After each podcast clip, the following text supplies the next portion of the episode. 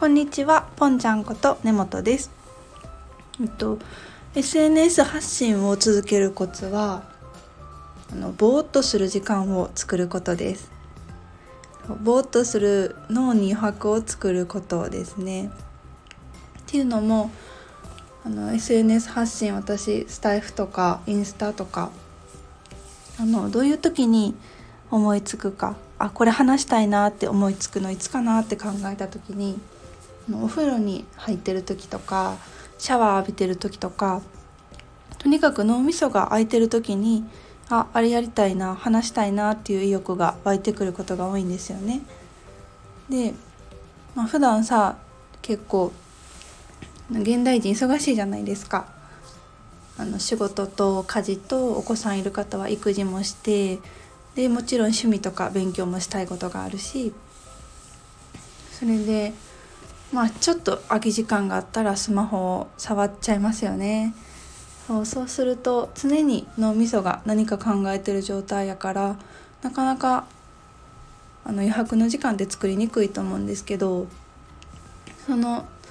まあ、手とか手は動いてるけど脳みそは空いてるみたいな余白の時間が持てると私の場合は結構話したいことが出てきてお風呂上がりにあのスタイフ収録することが多いです。うん、で脳のその余白の時間を作るっていうのに関連してあの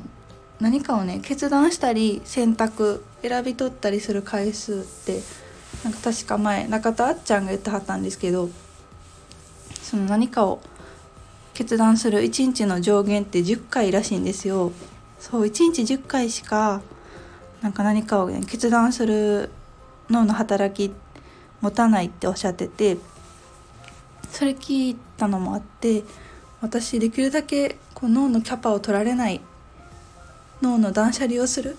工夫をすごいしてます。例えば毎日のルーティンはあの決まっているしえっと、帰ってからどれぐらいでご飯食べて、ね、何時に8時、えー、6時に帰ってきて7時までにご飯食べてそこからお風呂入ってお風呂の中でノート書いて湯船に浸かりながらねキャンドル焚きながらノート書いてで8時半ぐらいからドライヤーしてみたいな感じで時間は毎日固定してますね。そうすることであ何時にもうそろそろ何時やしあれしなって感じであの考えるキャパが脳のキャパ取られないですよね。あとはうんと週に1回の買い物食材の買い出しも毎週火曜日にするって決めていてそれであの行くスーパーも決まってるしだいたい買う食材っていうか、うん、まあ、その時によっていろいろではあるけど大体は決まってるしもちろん支払い方法も毎回一緒だしそんな感じでねあのルーティンルーティン化することで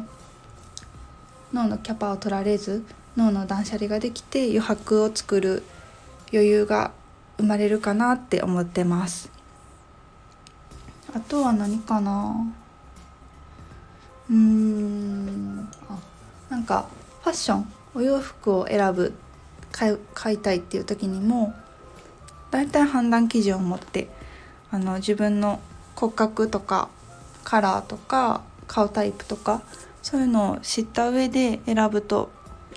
かなり時間短縮になるし、まあ、それでもねあの決断はもちろんしなあかんのですけど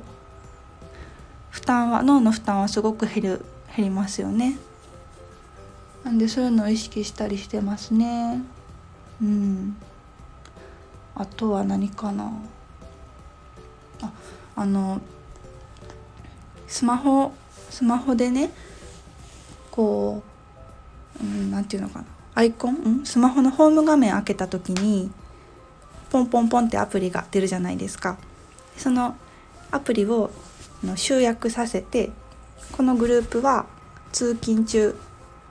車通勤とか電車通勤してるので通勤中に聞くグループ。でまた別のグループは昼休みに見るグループ。